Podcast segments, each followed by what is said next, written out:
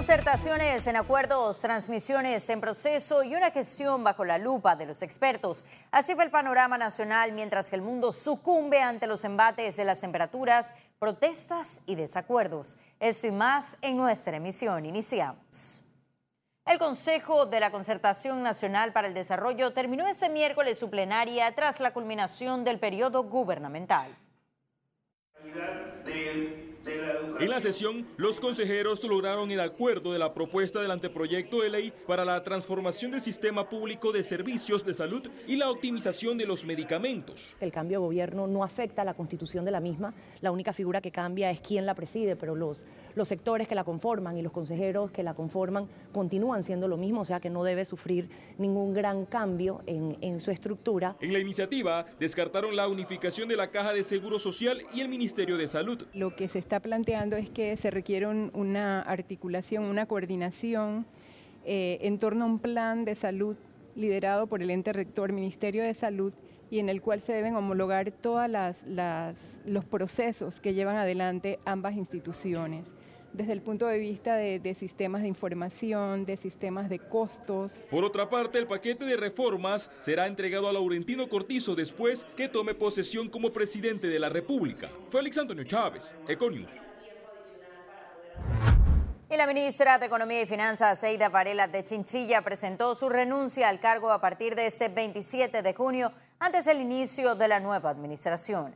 En una carta enviada al presidente de la República, Juan Carlos Varela, con fecha del 9 de mayo pasado, la ministra indicó que su dimisión forma parte del proceso de realizar una transición ordenada. En el documento resaltó su labor en conjunto con su equipo de trabajo en ese quinquenio en el ordenamiento de las finanzas públicas y en materia de transparencia.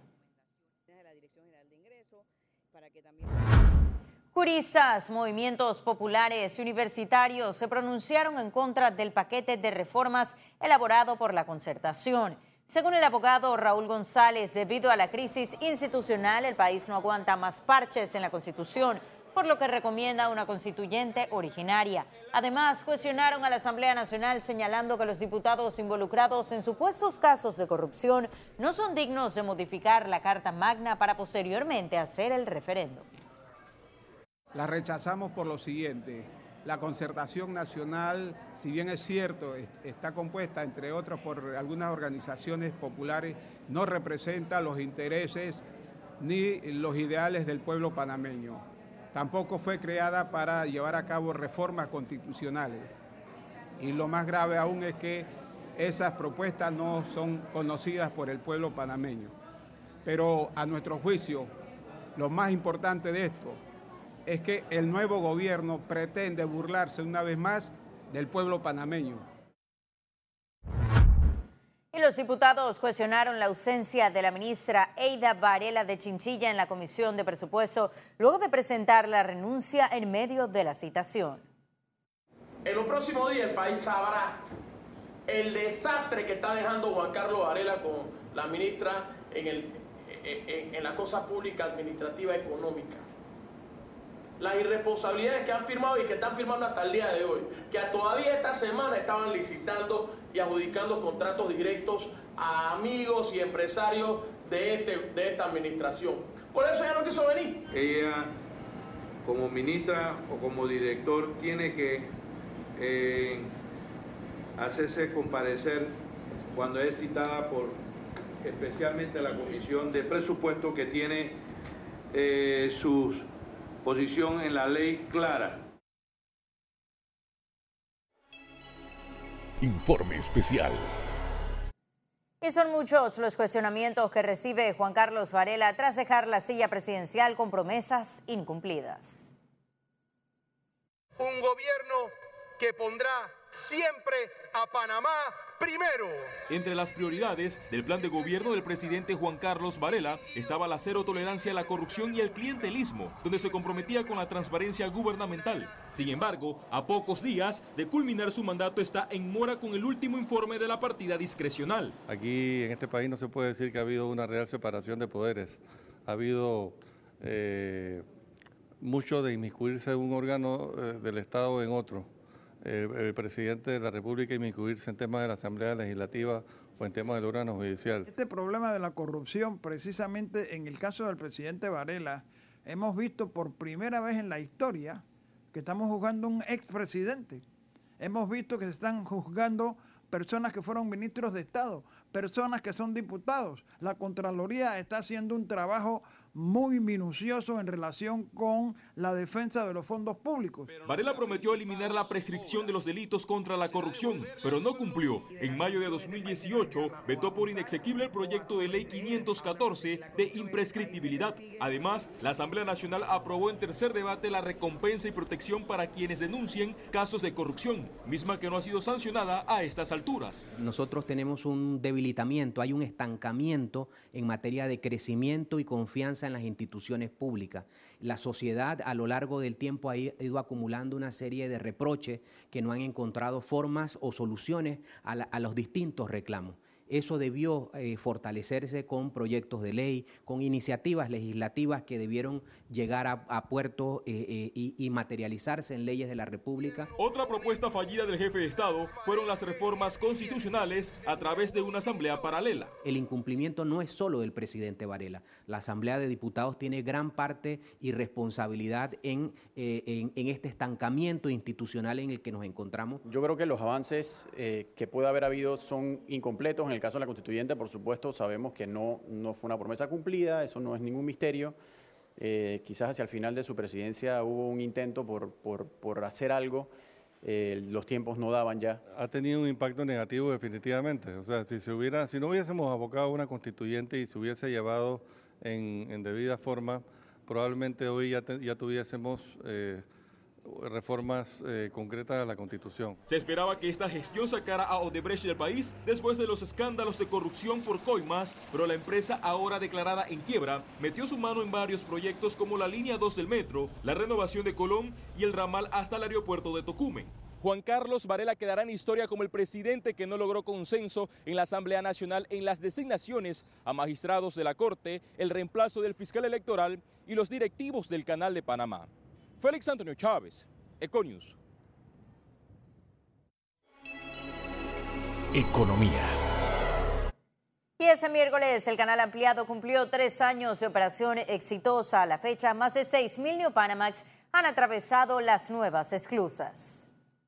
El 26 de junio de 2016, el canal ampliado dio la bienvenida a su primer tránsito, marcando la culminación del proyecto más grande en la vía interoceánica desde su apertura en 1914. A tres años de aquel momento se siguen marcando hitos en las nuevas esclusas, como el paso por el canal del primer buque Q-Flex de gas natural licuado, así como el tránsito del portacontenedores Tritón, registrado como el buque más grande y de mayor capacidad a la fecha. Y el presidente electo anunció que creará una unidad para la competitividad de los servicios financieros internacionales que atenderá la salida de la lista discriminatoria del Grupo de Acción Financiera Internacional. Coordinar las acciones para la salida del país de la lista gris de Gafi fue el objetivo de la reunión entre banqueros y el mandatario electo Laurentino Cortizo. Nosotros nos sentimos muy optimistas eh, con la reacción de muchos bancos de afuera, de varios bancos de afuera, eh, relacionado al apoyo que le está dando a nuestro sistema bancario, especialmente el apoyo en las corresponsalías, que eso es sumamente importante. Durante el encuentro, el nuevo gobierno mostró su interés en trabajar la hoja de ruta de la mano con el sector privado. El presidente electo anunció la creación de una unidad de servicios financieros internacionales que deberá actuar como coordinador para las distintas iniciativas que tiene que trabajar el país de frente a requerimientos internacionales y la Asociación Bancaria de Panamá ha ratificado su compromiso para trabajar de la mano del nuevo gobierno. Cortizo advirtió que establecieron la meta de un año para que Panamá sea excluida de la lista discriminatoria del organismo. Miren, estos dos meses que han pasado de las elecciones acá, he estado hablando, por ejemplo, con el ministro consejero eh, José Alejandro Rojas. Nosotros hemos recibido alrededor de 50 empresas de diferentes partes del mundo interesadas en invertir en Panamá. Entonces, eso, eso es positivo. Aunque el informe de Gafi ponderó los beneficios del sistema financiero panameño, los clientes de los bancos deberán realizar procesos de debida diligencia ampliada. Nosotros consideramos que si bien hoy tenemos que trabajar en este plan de acción para salir de esta lista, tenemos que tener una mirada de largo plazo que permita manejar la regulación, mantener la competitividad y que el sector financiero acompañe el crecimiento que todos esperamos acontezca en Panamá. El presidente electo advirtió que en el primer gabinete tratarán los borradores de la ley de asociaciones público-privadas y la ley de contrataciones públicas. Jessica Tazón, Econews. Y uno de cada cinco puestos serán ocupados por robots, pero nuevos trabajos compensarán el cambio, según un estudio de Harvey Nash, KPMG, Sioux Survey. Y ahora sí. La adopción de la tecnología a veces uh, va con una velocidad mucho más rápida que uno quizás piensa, porque obviamente la cobertura de prensa depende mucho en qué se va a enfocar. Eh, por ejemplo, eh, este estudio indica que la introducción de la robotización es un factor importantísimo hoy en día. Incluso en Panamá sabemos de varios proyectos, eh, a veces pilotos, pero ya a veces implementación masiva de, robots para poder aumentar la eficiencia. Ahora sí ha llegado el momento de conocer un resumen de la jornada bursátil de este miércoles 26 de junio. Iniciamos. El Dow Jones cotizó en 26.536,82 puntos, una baja de 0.04%. El IBEX 35 se situó en 9.157,40 puntos, una caída de 0.02%, mientras que la Bolsa de Valores de Panamá se ubicó en 438,57 puntos, no registró variación. Ahora veamos en detalle el volumen negociado en la Bolsa de Valores de Panamá.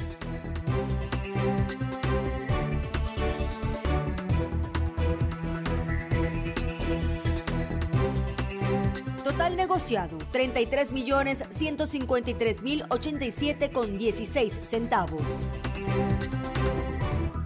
Y en breve estaremos de regreso con las notas internacionales, pero recuerde, también puede seguirnos en vivo desde su celular a través de la aplicación de Cable On Go. Solo descárguela y listo.